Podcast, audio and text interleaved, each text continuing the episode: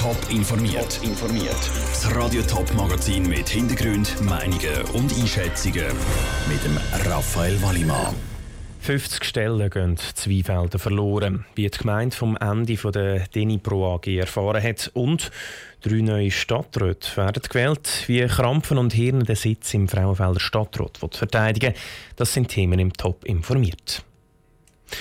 50 Stellen gehen Zweifelder verloren. Das Logistikunternehmen Denipro AG muss den Betrieb einstellen. Das Unternehmen stellt unter anderem Fördersystem für Printmedien her. Das Geschäft sei nicht mehr lukrativ und darum müssen Konsequenzen gezogen werden, teilt das Unternehmen heute mit.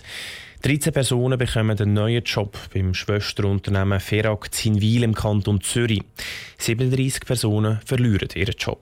Auch ein Schock für die Gemeinde, wie mir der Gemeindeschreiber von Weinfelden, der Reto Marti, vor der Sendung im Interview erzählt hat. Wir haben schon ein bisschen etwas gehört ja im letzten Herbst, das hat es so Gerüchte gegeben. Darum ist es jetzt nicht ganz unerwartet, aber wir sind offiziell informiert worden von der Dinipro gestern mit dem Verweis, aber dass noch bis heute, bis die Medienmitteilung rausgeht, da vertraulich ist. Ist mir irgendwie in einer Form mit einbezogen worden, der Entscheid? Hat man da probiert, das vielleicht auch zu verhindern, noch mit den Verantwortlichen, oder wie sieht das aus? Das ist ja so, dass wir auch einfach die Informationen bekommen. Ich denke, wir haben auch nicht äh, Mittel oder Möglichkeiten, um das zu können. Und wie man ja aus der äh, Medieninfo liest, ist so ein Schritt dazu, dass man das Gesamtgeschäft kann erhalten kann. Und ich denke, das ist halt wirklich ein Entscheid von der Firma, wo ja in der Regel von den Firmen auch nicht gern getroffen wird, sondern die müssen schauen, wie können wir da einigermaßen behalten. Und so mitläuft auch wirklich dort und wir werden einfach darüber informiert. Aber hätten Sie sich wahrscheinlich schon gewünscht, dass man irgendwie eine andere Lösung findet, dass man zumindest Zweifelden noch einen Standort kann behalten Oder wie sieht das aus? Das wäre natürlich am schönsten, oder wenn da bei uns da wäre und, und die Produktion da könnte stattfinden und eher natürlich Leute würden aufgebaut werden als abgebaut. Aber ich denke, die Firmen müssen sich ja in dem Marktumfeld bewegen und dort halt schauen, was wirklich möglich ist und was nicht. Und darum ist da mehr äh, auch ein Wunschdenken und, und man hofft natürlich, dass das könnte klappen, aber es ist noch schwierig und dann auch besser mit bezogen werden, sind dann Fragen, was wir für Möglichkeiten haben, um da zu helfen. Und die sehe ich eher nicht. Jetzt ist es so, dass 37 Leute ihren Job verlieren. Was kann da die Gemeinde bieten? Wie kann die Gemeinde da Hilfe anbieten diesen Personen?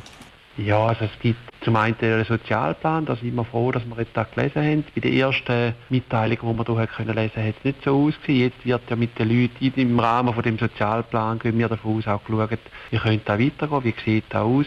Und das andere ist dann halt die Schiene, wenn man Stelle verliert, dass man sich arbeitslos melden und dass dann dort über die regionalen Arbeitsvermittlungszentren geschaut wird und die Leute unterstützt werden und dann hofft man, dass die möglichst gleich wieder eine Anstellung finden. Das Interview mit dem Reto Marti ist vor der Sendung aufgenommen worden. 13 Angestellte von der Denipro AG dürfen also künftig in Hinwil arbeiten. Das ist 50 Kilometer mit dem Auto von Weinfeldern entfernt. Der neue Arbeitsgeber die Ferag stellt für das erste halbe Jahr einen Shuttle zur Verfügung. Frauenfelder wählen am 10. Februar einen neuen Stadtrat. Gerade drei von den fünf bisherigen verabschieden sich aus der Stadtregierung. Jetzt kämpfen acht Kandidaten um fünf Sitze. Einer davon ist der Johannes Eiholzer. Er wird den Stadtratssitz verteidigen, wo die Frauenfelder Gruppierung Krampfen und Hirne seit 2005 hat. Krampfen und Hirne ist das Frauenfeld die drittstärkste Fraktion im Gemeinderat. Patrick Walter hat ihren Stadtratskandidaten im Wahllokal getroffen. Mitten in Frauenfeld hat Johannes Eiholzer sein eigenes Wahllokal eingerichtet.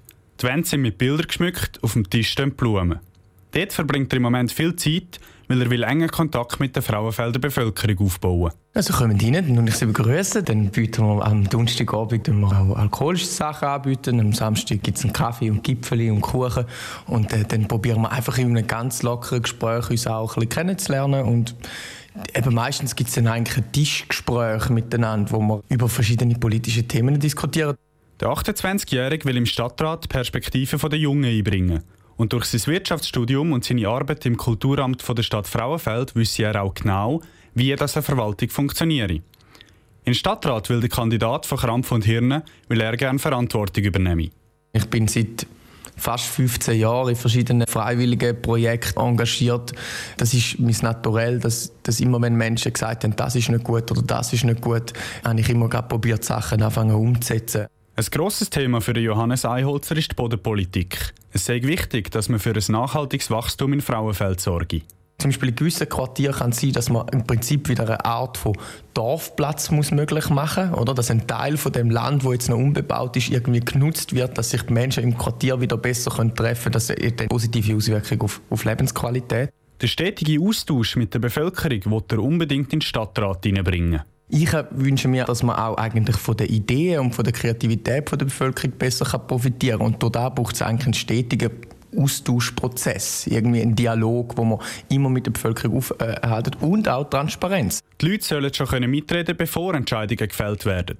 Genau wie es im gemütlich eingerichteten Wahllokal müssen die Leute auch den Stadtrat alles, jederzeit können fragen Der Beitrag von Patrick Walter. Gewählt wird das Frauenfeld am 10. Februar.